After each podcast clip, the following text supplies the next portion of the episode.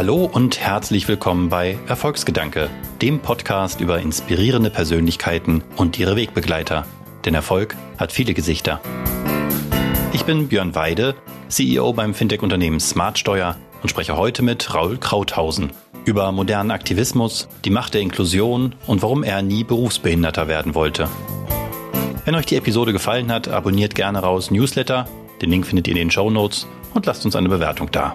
Und jetzt gute Unterhaltung.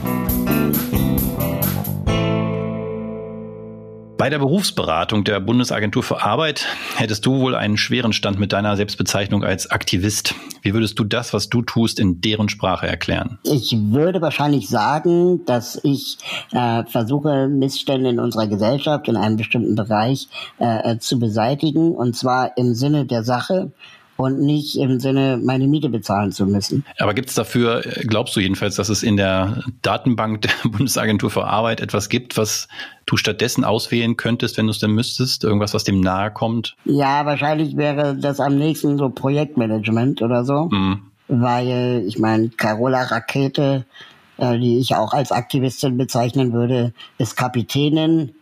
Ähm, Luisa Neubauer ist äh, Studierende und äh, ja, die Geschäftsführung von Greenpeace hat wahrscheinlich BWL studiert, sodass ähm, Aktivistinnen ja schon auch Berufe oft haben. Und ich würde sagen, am nächsten kommt äh, bei mir Projektmanagement. Und damit also herzlich willkommen, Projektmanager und Aktivist Raul Krauthausen. Schön, dass du da bist. Hallo. Meine Frau ist Opernsängerin. Ähm, auf Partys beim üblichen, was machst du so, kommt dann auf diese Antwort, ich bin Opernsängerin, meist als nächstes die Rückfrage, und kannst du davon leben? Ich weiß, dass diese Frage total übergriffig äh, sein kann und doch muss ich sie irgendwie stellen. Ist denn jetzt Aktivist tatsächlich ein Beruf, von dem man leben kann? Du hast ja gerade gesagt, du machst es nicht, um dir deinen Broterwerb zu verdienen, aber irgendwie musst du ja auch von was leben. Ja, ich ähm, habe das Glück gehabt, dass ich nach meiner Schulzeit äh, Gesellschafts- und Wirtschaftskommunikation studiert habe. Ähm, das ist äh, an der Universität der Künste der einzige Studiengang gewesen damals, wo man keine Bewerbungsmappe einreichen musste. Das war der Grund für die Auswahl? Äh, nee, nee, nicht wirklich. Es war einfach, ich habe etwas gesucht zwischen Soziologie und BWL. Und äh, das wäre dann VWL gewesen, aber ähm, das fand ich dann auch ein bisschen zu trocken und las dann einen Tag vor Bewerbungsschluss zufällig in der Zeitung von Gesellschafts- und Wirtschaftskommunikation an der UDK. Und ähm, ich habe äh, mich immer für Medien interessiert, für Politik interessiert, für Werbung, witzigerweise auch. Und dann war das einfach wie Faust auf Auge, wo dann äh, ich wirklich das total gemocht habe, da auch sich auszuprobieren. Und uns wurde immer gesagt im Studium, ähm, ihr lernt hier sowieso nur die Basics, alles andere lernt ihr in der Praxis. Also macht so viel Praktikas, wie ihr könnt. Und ähm, das habe ich dann gemacht. Und äh, ich würde sagen, es stimmt. Ich habe das meiste im Job gelernt. Und ähm, als GWKler, so heißt man dann am Ende, äh, oder ich habe irgendwie, was, wer nichts wird, wird äh, Kommunikationswirt ähm, genau, ich bin also ausgebildeter, diplomierter Kommunikationswirt. Ähm, und was man da lernt, würde ich jetzt für mich zusammenfassen, ist alles und nichts. Also ich kann dir sagen, ob ein Logo gut ist, ich kann dir sagen, ob ein Text gut ist, ich kann dir sagen, ob äh, eine Grafik funktioniert oder ob die Kampagne stimmt, aber ich könnte es nicht zwangsläufig besser. Ähm, das heißt, ich weiß, ähm, ich brauche auf jeden Fall eine Grafik. Ich brauche auf jeden Fall einen guten Text und eine gute Strategie. Und da gibt es dann Leute, die das besser können als man selbst. Das heißt, der GWKler ist immer in der Mitte. Der, ist, der mhm. vermittelt, der erklärt, der irgendwie übersetzt und äh, dann am Ende auch steuert. Deswegen auch Projektmanager vorhin bei meiner Frage. Genau. Und ähm, ich hm. glaube, das ist so, das klingt so ein bisschen traurig. Also wenn morgen der dritte Weltkrieg ausbricht, wird niemand Kommunikationswirte brauchen. Ähm, das ist wahrscheinlich wichtiger, wenn man gut schreiben kann oder Brot backen. Ähm, aber solange wir noch in dieser Überflussgesellschaft leben, wird es auch Projektmanager nötig haben. Nun bist du nicht nur Aktivist, sondern auch nach deiner eigenen Aussage Berufsbehinderter. Und genau das wolltest du eigentlich nie werden. Wie, wie kam es denn dann doch dazu, nach doch einer soliden Grundausbildung, möchte ich ja meinen? Genau, also ich habe halt in der Werbebranche dann auch gearbeitet, äh, jahrelang in Werbeagenturen, ähm, vor allem für Digitales, also in dem Fall jetzt äh, ähm, damals noch Argonauten oder neue Digitale Ähm, die heißen jetzt alle inzwischen anders. Die nennen sich auch alle zwei Jahre um äh, oder werden geschluckt von irgendwelchen anderen größeren Agenturen. Und ähm, ich habe äh, damals für große Marken gearbeitet, für Audi, äh, Coca-Cola, ähm, und jeweils die internationalen Markenauftritte als kleinster Projektmanager irgendwie mitbetreut. Also ich war jetzt nicht in großer Budgetverantwortung, aber ich habe auf jeden Fall mitbekommen, was es braucht. Und ähm, ich fand sehr schnell ziemlich enttäuschend, dass eigentlich Kommunikation im Internet nur darauf basierte, dass man Gewinnspiele macht, um E-Mail-Adressen zu generieren, um Direct Marketing machen zu können. Hm. Und dann dachte ich, sorry, aber das Internet ist doch mehr. Das Internet ist doch mehr als ein dummes Klick-Gewinnspiel. Und ähm, bin dann, ja, wie soll ich mal sagen, ziemlich ähm, geläutert, kann man das so sagen, äh, in dieser Branche dann ähm, gewesen und habe dann das Angebot bekommen, nach Brause und Auto jetzt auch Zigaretten äh, Marken zu vertreten. Und irgendwann okay. klopfte dann mein Gewissen an.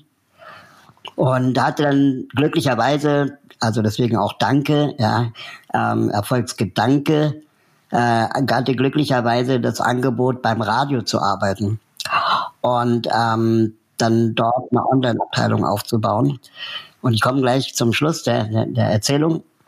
Ähm, weil nämlich in der Werbeagentur war es so, dass wir super gut waren da drin, äh, Geschichten zu erzählen über nichts. Ja, also wir haben eine, eine Erlebnis-Website gebaut für einen neuen Audi damals, äh, die vier Stunden erlebbar war. Mit krassen Animationen, krassen Sounddesigns, hast du nicht gesehen. Und äh, der ganze Text passte auf eine DIN A4-Seite. Das heißt, wir hatten eigentlich nichts. Und ähm, trotzdem war das einfach nur noch eine einzige aufgeblasene Gefühlsduselei. Und beim Radio war es komplett umgekehrt. Wir hatten plötzlich 24 Stunden Inhalt, ähm, aber keinen, der daraus eine Website bauen könnte oder eine vernünftige ja, Web-Erlebniswelt äh, bauen. Und das hm. war dann nochmal eine ganz andere äh, Dimension, wo ich gemerkt habe, okay, krass, mit dem Internet kann man auch viel geileres Zeug machen nämlich interaktiv zu arbeiten, also äh, auch Hörermeinungen mal irgendwie ähm, on air zu bringen und äh, auch online einzusammeln. Es war alles noch zu MySpace-Zeiten. Die Älteren werden sich erinnern. Genau. Und äh, dann dachte ich, okay, jetzt hast du ja also deine Erfahrungen gemacht, du hast jetzt verstanden, wie Werbung funktioniert, einigermaßen. Äh, beim Radio hast du jetzt irgendwie gelernt, wie ähm, äh, Medien funktionieren ähm, und fand es auch super spannend. Ich habe, glaube ich, mehr beim Radio gelernt als in der Werbung. Und äh, hatte dann aber noch mein Diplom offen. Das heißt, ich war scheinfrei seit fünf Jahren. Äh, und irgendwann bekam ich eine E-Mail von, von der Uni, wo gesagt wurde, ja, wir stellen jetzt um auf Bachelor und Master. Ähm, du hast jetzt noch ein Jahr Zeit, dein Diplom zu machen. Manchmal braucht man den Druck von außen. Ne? Genau.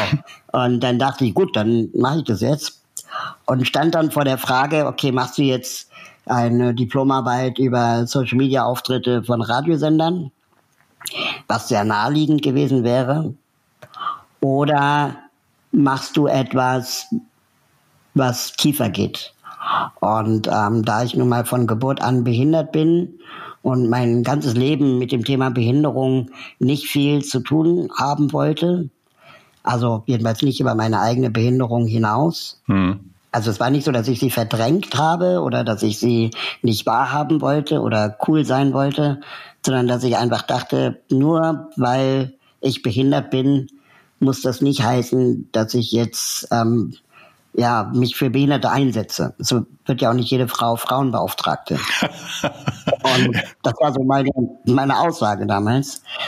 Und ähm, dachte dann, okay, aber du hast jetzt noch eine Chance, ähm, dich dem Thema Behinderung mal zu stellen.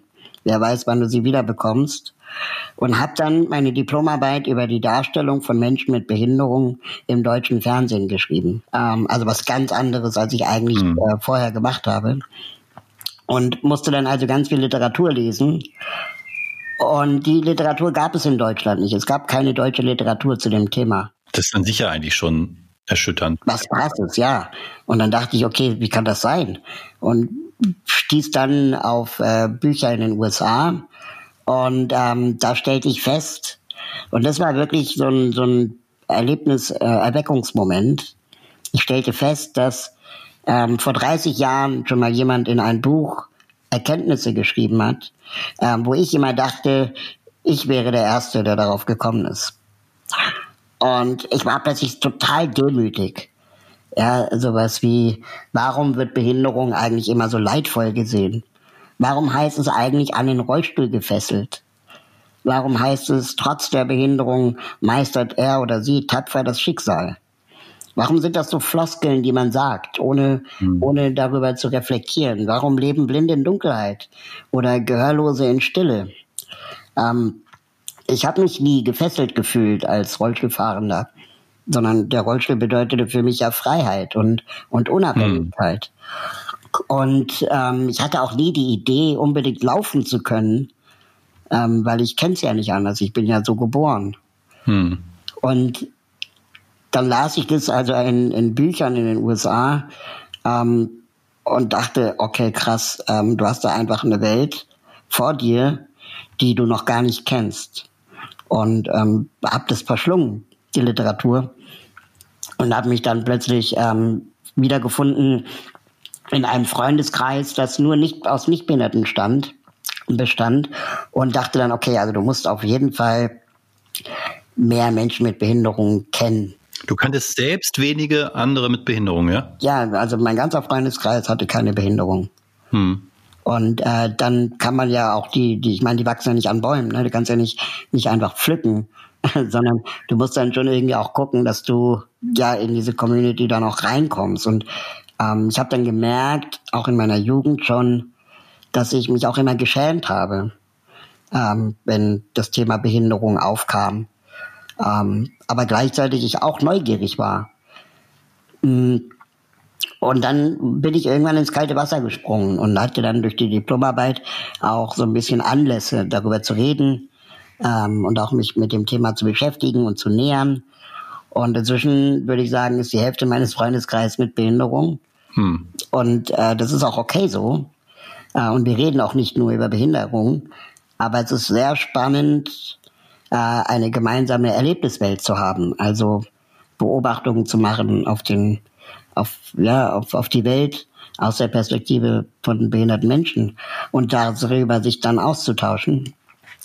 Und ähm, während ich das also machte, diese Diplomarbeit zu schreiben, merkte ich, dass die ganzen Vereine in Deutschland, die es gab oder die ich kannte, also die, die haben mich als jungen Menschen mit Behinderung nicht erreicht ja, Lebenshilfe, Aktion Mensch, äh, Diakonie, Caritas. Weil das Narrativ wieder so ähm, leidvoll war und. Ja, oder entweder so übertrieben fröhlich, ja, wo, wo, wo dann ähm, äh, Inklusion oder die Teilhabe von Menschen mit und ohne Behinderung gemeinsam immer auch wie so ein Poddyhof dargestellt wurde. Also hier ist alles toll und Regenbogenland.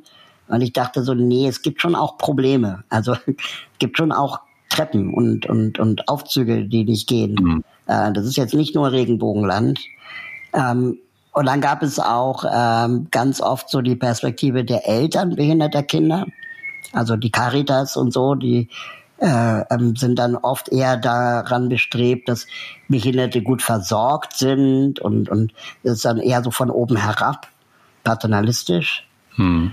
Und es gab jetzt nicht irgendwie die Greenpeace mit ihrer Rainbow Warrior und Rampe. Hm. Und die wollte ich aber irgendwie erleben.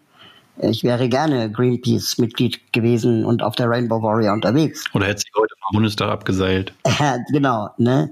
Und ähm, mir fehlte so dieses Aktivistische. Wollte aber jetzt auch keine äh, wie hat man das, Peer-to-Peer-Beratung machen. Also ich wollte jetzt nicht irgendwie in so einem Verein landen, wo wir nur über Probleme und Gefühle reden, sondern ich wollte eher dafür sensibilisieren, dass äh, die Umwelt das Problem ist und nicht ich mit meiner Behinderung. Ja, ich habe einen ganz tollen Satz von dir gelesen, dass du gesagt hast, warum reden wir eigentlich immer darüber, dass ähm, jemand ist behindert, anstatt zu sagen, jemand wird behindert durch genau. die Umwelt die Gesellschaft und so. Das hat mich echt zum Nachdenken gebracht. Und die ähm, Sozialwissenschaft sagt auch, dass es eigentlich, äh, wir unterscheiden müssen zwischen dem sogenannten medizinischen Modell von Behinderung, Also jemand ist behindert, jemand kann nicht laufen, jemand muss therapiert werden, braucht eine Prothese oder ein Hörgerät. Das ist alles medizinisch und gerade in wissenschaftsorientierten Nationen wie Deutschland ähm, wird dann Behinderung sehr schnell zu einem Individualschicksal erklärt. Also ne, ja, wenn du nicht laufen kannst, dann brauchst du halt einen Rollstuhl. Mhm. Ähm, oder wenn du nicht hören kannst, dann besorgst du dir ein Gehörgerät. Ähm, und wir fragen aber viel zu wenig, ähm, warum ähm, oder was kann eigentlich die Mehrheitsgesellschaft tun, äh, äh, um auch Behinderung ähm, okay zu finden oder auch willkommen zu heißen. Zum Beispiel, wir könnten auch als zweite Fremdsprache Gebärdensprache lernen. Ist hm, schöne Idee. Auch spannend. Hm. Und ähm, wir können auch Aufzüge bauen und nicht den treppensteigenden Rollstuhl erfinden müssen. Ähm, und diese Individualisierung des Problems Behinderung ähm, führt eben dazu, dass die Mehrheitsgesellschaft sich äh, ähm, auch aus der Verantwortung stehlen kann. Also das sind dann immer die anderen, ne? Das äh, betrifft dann die anderen. Ich habe im Rahmen der Recherchen äh, zu unserem Gespräch eine Statistik gesehen, die mich wirklich überrascht hat. Äh, 7,9 Millionen schwerbehinderte Menschen gibt es in Deutschland, fast jeder Zehnte. Genau. Und wenn ich jetzt auf meine eigene auf mein eigenes Umfeld gucke, ich bin jetzt 41 Jahre alt, habe sicher schon einige hundert Menschen kennengelernt. Da sind Schwerbehinderte, aber, aber nicht in 10 Prozent Anteilen enthalten, sondern äh, also Größenordnung weniger. Wie, wer erklärt sich das denn? Also es hat verschiedene Gründe. Ein, ein Grund ist, dass äh, viele Behinderungen nicht sichtbar sind. Das heißt, vielleicht hast du jemanden getroffen, der an hm. Krebs erkrankt ist und dadurch 75 Prozent Schwerbehinderung hat ähm, und du weißt es einfach nicht. Ähm, dann äh, ist ein Großteil der behinderten Menschen einfach auch alt. Aber nur ein Drittel habe ich gelesen, habe ich auch erst sofort gedacht, aber immerhin zwei Drittel sind unter 70, glaube ich, also zumindest so im fast genau, Erwerbstätigen. Ich weiß ja nicht, wie viele 70-Jährige oder 65-Jährige man so trifft im Alltag. Ja, das stimmt. Und äh, dann ist der, ähm, der, der dritte Grund, und das ist der Grund, gegen den ich eben ankämpfe, die andere Seite des medizinischen Modells ist nämlich äh, die, äh, das sogenannte menschenrechtliche Modell von Behinderung, also die Frage, was tut die Gesellschaft, äh, um Menschen mit Behinderung auch willkommen zu heißen. Und ähm, die, ähm, die, die dritte Sache, die ich halt äh, ähm, anprangere, ist, dass Menschen mit Behinderung systematisch aussortiert werden in Sondereinrichtungen, also in Förderschulen, in Berufsbildungswerke, in Behindertenwerkstätten, in Behinderteheime und so. Und ähm, das sind eigene Ökosysteme. Also die, die Karriere von die, äh, Schülern und Schülerinnen in Förderschulen für behinderte Kinder ist relativ klar ähm, so geebnet, dass man später in einer Behindertenwerkstatt arbeitet.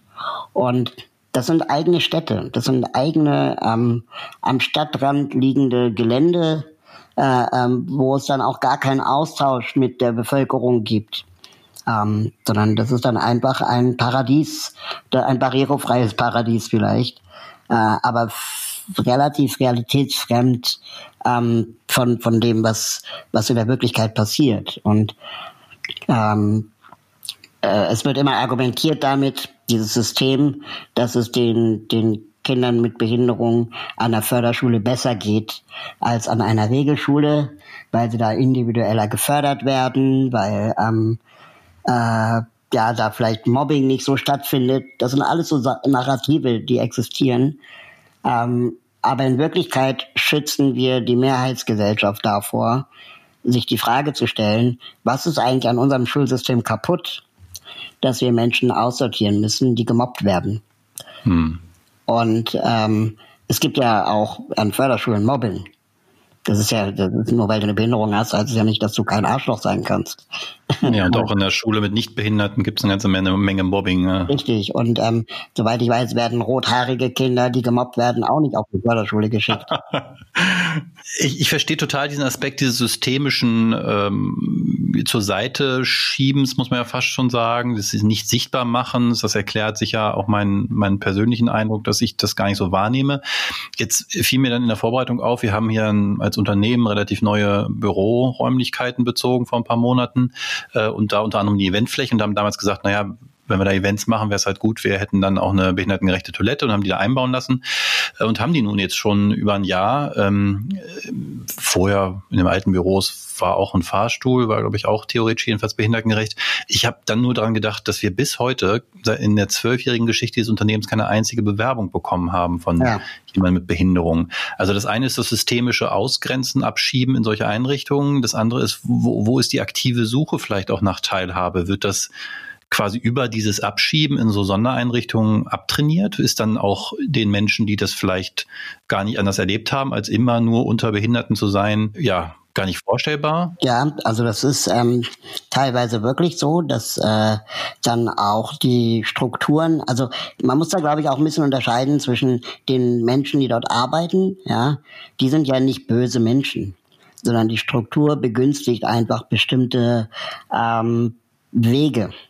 Hm. Und ähm, wenn du also dein, deine ganze Schullaufbahn an einer Förderschule warst, wo all deine Freunde eine Behinderung hatten, ähm, ist die äh, Wahrscheinlichkeit groß, dass du vielleicht auch den Umgang mit Nichtbehinderten nicht gelernt hast. Also mal alleine mit dem Bus zu fahren. Mhm.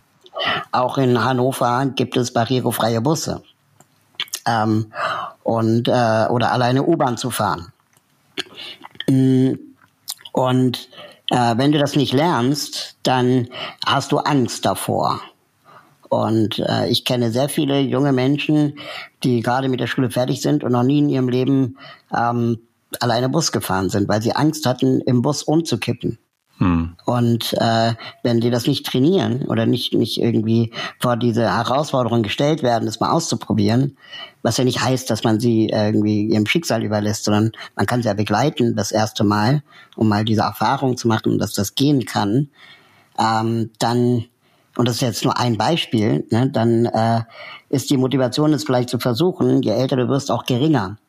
Und äh, die Struktur bringt dir auch bei, ähm, dass die Welt da draußen eine gefährliche Welt ist, weil sie nicht barrierefrei ist. Wie war das bei dir? Auf was für einer Schule warst du? Warst du auf einer ähm, inklusiven Schule? Wenn ich das heute erzähle, ne, die Leute, die die die äh, fallen vom Glauben ab. Also ich war an einer äh, an einer der ersten Schulen in Deutschland, die Kinder mit und ohne Behinderung gemeinsam unterrichtet haben. Und ähm, die Grundschule, auf der ich war, die hatte keinen Aufzug. Und die hatte so einen super langsamen Treppenlift. Also so, der, der war so langsam, dass äh, die ganze Schulpause ich auf dem Treppenlift verbracht hätte. Oh, ist das fies. Ja, also wirklich, das ist jetzt nicht übertrieben. Das war wirklich der schönste Teil des, des Schultags, genau. die Pause, ja. Hm. Und ähm, das war dann so, dass dann also meine Klassenkameraden in der vierten Klasse mich mit dem Rollstuhl zu viert runtergetragen haben. Also ich glaube, heute würden alle Lehrer und Eltern die Hände über dem Kopf zusammenschlagen. Ähm, aber es ist einfach sechs Jahre lang nie was passiert. Hm. Ähm, es geht. Und äh, das war auch kein Thema. Ähm, die, die, die Klassenkameradinnen haben das gerne gemacht. Die haben sich darum gestritten, wer mich die Treppe runterträgt. Und ähm, dann irgendwann ging den Lehrern auf, es könnte vielleicht wirklich gefährlich sein. Ähm, vor allem, wenn auf dem Schulhof mit Bällen gespielt wird. Ich habe halt Glasknochen. Ich mhm. weiß, meine Knochen brechen schneller als vielleicht deine. Ähm, dann gab es halt die Idee, dass es so eine Art ähm, äh, ähm, Pausen Dienst gibt, wo dann Schüler sich äh, melden konnten, mit mir gemeinsam im Klassenraum die Pause zu verbringen. Und da haben sie sich drum gekloppt, wer mit mir in, äh, nicht auf den Schulhof darf oder muss. Ja, muss ja. Und ähm, das heißt, diese ganze Exkursionserfahrung habe ich äh, anders erlebt einfach. Also, es ist die ganz individuelle, persönliche ähm, äh, äh, Geschichte, die ich da ähm, äh, erlebe. Das kann jetzt nicht allgemeingültig sprechen. Aber ähm, diese, diese Schullaufbahn war für mich so ähm, normal und selbstverständlich, dass ich ähm, ein, erst nach der Schule gemerkt habe, dass das nicht normal war. Dass die Normalschule ähm, für Behinderte in der Regel damals die Förderschule war. Und ähm, das habe ich nicht begriffen. Also ist die Frage ist natürlich rückblickend immer schwierig, aber ähm, wenn du in einer Förderschule oder im Förderschulsystem sozialisierst worden wärst, wärst du dann Aktivist geworden? Wärst du, würdest du das machen, was du heute machst? schwer vorstellbar irgendwie. Das ist schwer vorstellbar, aber würde ich jetzt vielleicht auch nicht ausschließen, ah. weil meine Mutter, die war schon eine, die immer sehr darauf aus war, zu sagen, ähm, Raul, du bist zwar behindert, aber du bist nicht dumm. Also du musst jetzt schon auch äh, dich anstrengen, wenn du irgendwie gute Noten haben willst. Äh, ruh dich nicht auf deiner Behinderung aus. Hm. Sie wusste einfach, dass ich ein fauler Mensch bin und gerne äh, irgendwie vor, vor Herausforderungen gedrückt habe. Ähm, so dass sie wahrscheinlich an der Förderschule mir dann schon auch irgendwie Aufgaben oder oder Arschtritte gegeben hätte, damit ich äh, ähm, auch meine Komfortzone verlasse. Jetzt hast du mal gesagt, es ist nichts gewonnen, wenn man als Besserwisser andere mit den stärksten Argumenten aus dem Weg äh, räumt, sie aber nicht überzeugt. Ähm, ist das der Grund, warum, also diese Haltung, der Grund, warum du als Aktivist eben nicht nur redest oder äh, in so einer Organisation wie Caritas oder von denen du vorhin gesprochen hast, äh, wirkst, sondern eben selber Dinge initiierst, Projekte ins Leben rufst, wie wheelmap.org oder Leitmedien oder Safpedia. Bist du also lieber Macher als Meckerer? Ja, was ich halt an diesen, an diesen Caritas und Co. Manchmal schwierig fand, war, dass wenn sie in der Öffentlichkeit auftraten, eigentlich immer nicht behinderte Menschen ähm, äh, geschickt haben, die über Behinderung geredet haben. Und ich denke, das A und O äh, sollte eigentlich sein, dass wenn ich über Behinderung rede, dann sollte äh, die Person mit Behinderung darüber reden und nicht über sie geredet werden. Das ist, glaube ich, ähm, wichtig. Sonst ist es ganz schnell was eben paternalistisches. Ähm, und äh, den, den, das Zitat, das du gerade gesagt hast, würde ich vielleicht sogar vereinfacht nochmal zusammenfassen. Es ist ein Unterschied, ob man jemanden überredet oder überzeugt. Ich habe manchmal das Gefühl, dass es authentischer ist, auch überzeugender ist, wenn eine Person die Rechte selber vertritt für sich selbst, als ähm, wenn äh, die Aktion Mensch ganz Deutschland mit Plakaten zuklebt, äh, dass du eigentlich da gar nicht, gar nicht äh, ähm, drum rumkommst, das nicht wahrzunehmen, aber, aber berührt hat es dich nicht.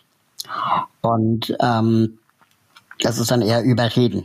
Aber das ist jetzt nicht nur ein Aspekt, dass du halt ähm, authentisch äh, als Betroffener, äh, ohne das Wort jetzt im emotionalen Sinne zu gebrauchen, ja. sprichst. Ähm, wenn ich mir überlege, die Umweltbewegung ähm, ist ja durchaus erfolgreich, hat schon einiges erreicht, aber letztendlich ähm, vertritt sie jemanden, der sich nicht selbst äußern kann, nämlich die Natur und die Umwelt. Ähm, da funktioniert das also nicht. Ähm, und trotzdem glaube ich, dass mit deiner Art von Verständnis und Aktivismus vielleicht auch der Umweltbewegung geholfen wäre, weil ich schon auch spannend finde, dass du eben nicht nur redest äh, und wie hier jetzt dein, für deine Sache einstehst, sondern eben Dinge selber tust, eben Hilfen Hilfsmittel schafft für Hilfsmittel schaffst für ähm, deine Zielgruppe. Also so habe ich das jedenfalls verstanden mit wheelmap.org. Vor allen Dingen finde ich aber spannend Leitmedienprojekt, was Journalisten hilft, ähm, ja, den richtigen Zugang zu dem Thema zu finden, wenn sie darüber berichten wollen. Also du redest eben nicht nur, sondern du gibst konkrete Hilfestellungen an. Könnte das auch der Umweltbewegung helfen? Also ist das einfach eine neue Art von neues Verständnis von Aktivismus? Ja, bis zu einem bestimmten Punkt. Also ich glaube, dass ähm, Aktivistinnen in der Lage äh, äh, sind, ähm, Lösungswege aufzuzeigen. Ähm, ich glaube aber nicht, dass Aktivistinnen ähm, die Lösungen auch betreiben sollten. Ähm, weil dann bist du nämlich äh, plötzlich Unternehmer oder Unternehmerin und brauchst dann das Problem, um überhaupt deine Miete bezahlen zu können. Das heißt, äh, wir haben die Wheelmap gebaut und wir haben damals schon gesagt, wir brauchen die Wheelmap nur, weil ähm, die Privatwirtschaft nicht verpflichtet ist, barrierefrei zu bauen. Ja, das heißt, wenn die Barrierefreiheit in der Privatwirtschaft äh, ähm, existieren würde, dann bräuchte es ja keine Wheelmap. Ja. Und diese Perspektive ist total wichtig, dass ein Aktivist oder ein Sozialunternehmer ähm, so wie ich ihn definieren würde, eigentlich an seiner eigenen Arbeitslosigkeit arbeiten sollte. Permanent. Ähm, und nicht an seiner Skalierung. Hm. Ähm, und äh, beim Thema Behinderung muss ich ganz ehrlich sagen, ich meine, du bist ja dann auch Unternehmer oder Gründer.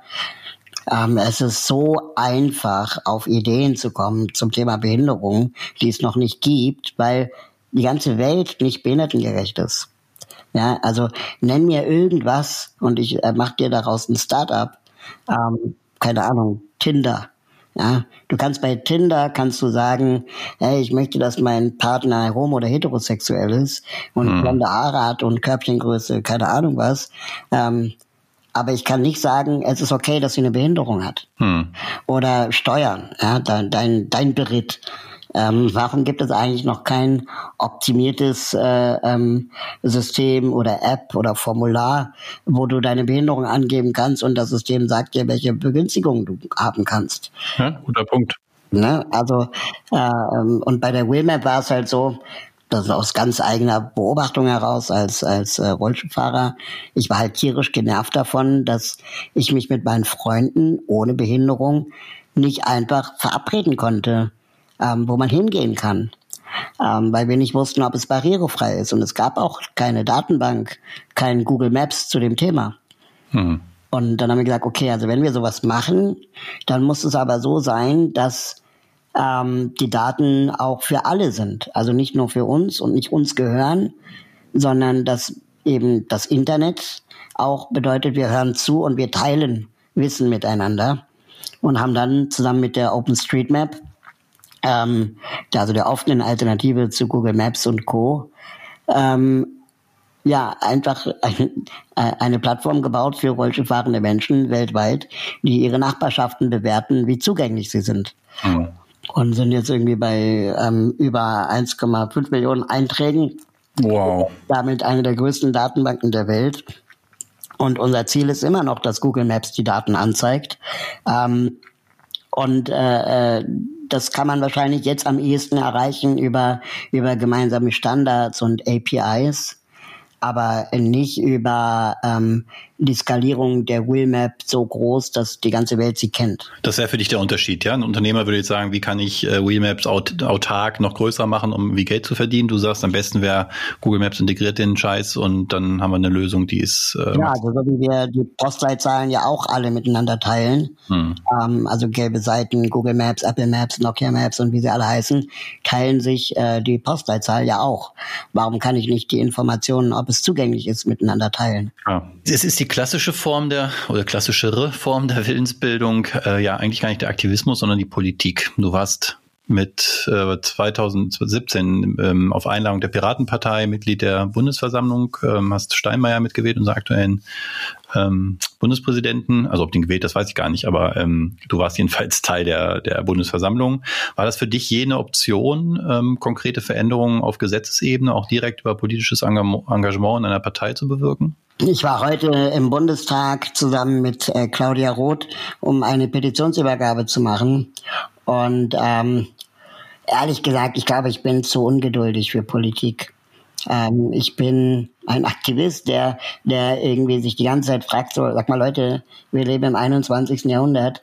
Es kann doch nicht sein, dass wir immer noch über diese und jene Sachen diskutieren, als wären das eine neue Erkenntnis. Ja, also es wird manchmal so getan, finde ich, dass Menschen mit Behinderung ähm, wie plötzlich aus ihren Erdlöchern aufgetaucht werden und jetzt die Weltherrschaft an sich reißen. Dabei, dabei gab es uns schon immer. Und warum diskutieren wir jetzt erst über gemeinsame Beschulung? Ähm, das, das, das ist etwas, was ich wirklich fassungslos finde. Und dann sagen mir PolitikerInnen, naja, also das deutsche Bildungssystem zu verändern, dauert länger als die Kirche. und dann denke ich so, okay, dafür ist mir dann aber auch meine Lebenszeit zu schade. Die reicht wahrscheinlich auch nicht. Ja, und versuche dann eher von außen Impulse zu setzen und Fragen zu stellen und auch PolitikerInnen in Erklärungsnot zu bringen. Also ich habe mich, glaube ich, äh, nicht zum Freund von Jens Spahn aktuell gemacht. Nee. Ähm, und äh, das ähm, habe aber dafür gesorgt, mit vielen anderen Aktivistinnen, dass der ähm, sein Reha- und Intensivpflegestärkungsgesetz äh, nicht ohne Änderungen durch den Bundestag bekommt. Ja, also da mussten Änderungen her. Die Debatte war groß. Gestern waren wir in den Tagesthemen damit. Ähm, also das schon auch äh, es Widerstand von von außerparlamentarischen äh, Kräften braucht. Äh, sonst, also ich meine, im Parlament gibt es kaum Menschen mit Behinderung. Und äh, wenn die alleine entscheiden, was, was passiert, dann habe ich Angst. Jetzt gibt es aber nun tatsächlich jemanden, ähm, sogar das zweithöchste Amt äh, Deutschlands mit Herrn Schäuble, das zumindest äh, mit jemandem besetzt ist, der im Rollstuhl, äh, auf den Rollstuhl angewiesen ist. Er ist ja durch ein, durch ein Attentat ähm, erst spät in seinem Leben ähm, da, dazu gekommen, zu dieser Behinderung, aber dennoch ähm, ist das ja, könnte das ein Symbol sein. Was glaubst du, bräuchte es vielleicht an anderen symbolischen Durchbrüchen, damit das Thema also mehr als nur ein Nischenthema wird. Denn jetzt auch die Diskussion um das Gesetz, was du gerade genannt hast, ist ja jetzt noch kein Breitenthema trotz Tagesthemenbezug. Also ich würde mal sagen, Wolfgang Schäuble ist für die Behindertenbewegung das, was Angela Merkel für die Frauenbewegung ist. Ähm, also ähm, es ist gut, dass ein Mensch mit Behinderung im Bundestag ist oder eine Frau ähm, das höchste Amt äh, ähm, der Regierung bekleidet. Ähm, aber wenn man Angela Merkel fragt, ob sie Feministin ist, dann sagt sie, ähm, den Titel haben andere mehr verdient. Und ähm, Wolfgang Schäuble hat äh, sich zum Thema Behinderung auch immer nur ungerne geäußert oder dann sehr ähm, persönlich äh, und auch Behinderung, seine Behinderung, das Behindertsein in ein sehr negatives Bild gerückt. Und als Finanzminister muss man auch ganz ehrlich sagen, ich meine, die Konservativen haben sich nie als große Behindertenrechtler hervorgetan. Ähm, äh, äh, seine Finanzpolitik war auch eher auf Sparen aus, wenn es um Belange behinderter Menschen ging. Und wenig, ähm, äh, sagen wir mal, also man spürte wenig Solidarität. Und ähm, auch unter Angela Merkel hat sich die Frauenquote in DAX-Konzernen nicht wirklich verbessert. Ja, also dass nur weil man Teil einer Minderheit ist oder, oder einer, einer Gruppe ist, ähm, muss das nicht heißen, dass man dann ihr größter Wortführer ist. Ähm, die Wahrscheinlichkeit ist nur höher. Aber gibt's gibt's andere Symbole, wo du, wo du vielleicht auch schon selber für kämpfst oder die du dir wünschen würdest? Ich denke jetzt gerade spontan, weil jetzt nun normalerweise Olympische Spiele gewesen wären, ähm, eine Integration zum Beispiel der, der regulären Spiele mit den Paralympics, einfach um das dem Thema Sichtbarkeit zu verleihen. Oder gibt's andere Symbole, wo du sagst, das wäre ein echter Durchbruch? Ja, also ich glaube, ähm, es, es reicht nicht eine Person, sondern es muss einfach ähm, in allen Bereichen ähm, sichtbarer werden, dass es auch Menschen mit Behinderungen gibt. Und ähm, es gibt äh, hervorragende Beispiele, die jetzt nicht unbedingt paralympisch sein müssen, weil das ist auch wieder so eine Hochstilisierung äh, von, von, ja, von wenigen, die ähm, oft dann mit dem Narrativ äh, ähm, erzählt werden, dass sie sich zurück ins Leben gekämpft hätten und jetzt 40 Goldmedaillen gewinnen. Ähm, aber es wird ja auch nicht jeder Nichtbehinderter Olympionik. Also, dass, dass irgendwie dann auch vielleicht so eine Art Leistungsgedanke da wieder drinsteckt, der gar nicht nötig ist. Ähm, hm. Ich finde viel spannender, eine sehr inspirierende Persönlichkeit für mich ist Pablo Pineda, glaube ich, heißt der, der aus Spanien ähm, kommt und äh, das Down-Syndrom hat und eine der ganz wenigen Menschen mit Trisomie 21 ist, die studiert haben und ähm, also überhaupt an einer Uni waren ähm, und jetzt äh, Grundschullehrer sind. Und ich meine, was, was für ein Impact macht so eine Person mhm. auf die Kinder, die er unterrichtet? Oder auf die Kommilitonen, mit denen er studiert hat? Mhm hm. zu sehen, dass das geht. Und die Frage schließt sich dann für mich an, warum haben wir in Deutschland keinen einzigen Menschen mit Down-Syndrom, der studiert hat? Also es kann ja nicht sein, dass das spanische Bildungssystem so äh, äh, ähm, Niveau äh, niedrig ist, ähm, dass da jeder studieren kann, weil so ist es ja auch nicht. Ähm, so dass einfach sich eher der Verdacht aufdrängt, dass es die Durchlässigkeit der Systeme ist, die in Deutschland nicht existiert. Also in Spanien zum Beispiel hat man in den 80er Jahren die Förderschulen abgeschafft. Das heißt, äh, Kinder gehen gemeinsam in die gleiche Schule. Und da gibt es dann Leute, die es schaffen. Was aber nicht heißt, dass es alle schaffen müssen. Und sie sind im PISA-Ranking vor uns, was ja. dafür spricht, dass es zumindest auch den, das, das, Grundniveau nicht verschlechtert, wie ja manchmal auch gesagt wird. Ne? Was ich faszinierend finde, ähm, aber das sprengt vielleicht äh, die Folge hier, aber was ich total faszinierend finde, ist äh, die UN-Behindertenrechtskonvention, die Deutschland vor elf Jahren unterschrieben hat. Und ähm, da gibt es äh, eine Interpretation, ähm, in der gesagt wird, dass Förderschulen abzuschaffen sind. Ähm, und die Lösung ist eine Schule für alle. Nach der Definition Förderschule ist aber auch ein Gymnasium eine Förderschule. Und zwar eine Förderschule für Talentierte. Oh, das ist ja spitz, finde ich. Super steile These. Und da kommt man in Deutschland auf in richtig hartes äh, Fahrwasser plötzlich, wenn man das argumentiert. Da ist der Gegenwind von weißen, alten, nicht behinderten Männern unglaublich groß, die natürlich ihre Elite aufrechterhalten wollen. Ah. Es ist aber statistisch gesehen, äh, bildungswissenschaftlich gesehen gar nicht belegt, dass Eliten unter sich besser sind, sondern im Gegenteil, ihnen fehlen dann oft soziale Kompetenzen. Ähm, und äh, das äh, aber andersrum, eine Schule für alle, wo Eliten mit vielleicht nicht Eliten gemeinsam unterrichten, und lernen, ähm, viel mehr Menschen, die bisher nicht gefördert wurden, besser ähm, gefördert sind, weil sie inspiriert werden von den Menschen, die gut sind. Hm. Und die, die gut sind, werden letztendlich ähm, durch die gemeinsame Unterrichtszeit äh, dazu gebracht, auch mal ihren schwächeren Klassenkameradinnen zu helfen. Und dadurch entsteht ja dann soziale Kompetenz, die aber nicht in Schulnoten messbar ist. Jetzt bist du in deinem äh, eigenen Alltag auf, auf Hilfe angewiesen. Ähm, macht dich das eher demütig gegenüber der Frage, was man denn alleine überhaupt bewirken kann? Oder resultiert daraus eher so ein, jetzt zeige ich erst recht, wozu ich imstande bin, ich allein? Ja, demütig macht, macht einen wieder so klein. Ich finde, ähm, dass Assistent, also ich nenne es Assistenz, also ich brauche Unterstützung, das kann man ja auch nicht wegreden. Ähm, äh, dass Assistenz ähm, etwas sehr Wertvolles für mein Leben ist. Äh, ähm, sie hilft mir morgens aus dem Bett und abends ins Bett. Ähm, sie macht aber nur das, was ich ähm, sie bitte zu machen. Also es ist keine keine pädagogische Kraft, die sagt, jetzt musst du aber mal ins Bett gehen mm, oder mm. nicht so viel äh, Pommes oder so, sondern die macht mir notfalls auch nachts um drei Pommes, ähm, weil, weil ich das ja ohne Behinderung vielleicht auch machen würde. Mm. Ähm, das heißt, äh, die Assistenz ist in der Regel meine Arme und meine Beine, äh, die ich nicht so gut einsetzen kann, wie wenn ich keine Behinderung hätte. Und das ist, ähm, nennt man dann eben selbstbestimmte Assistenz und selbstbestimmtes Leben.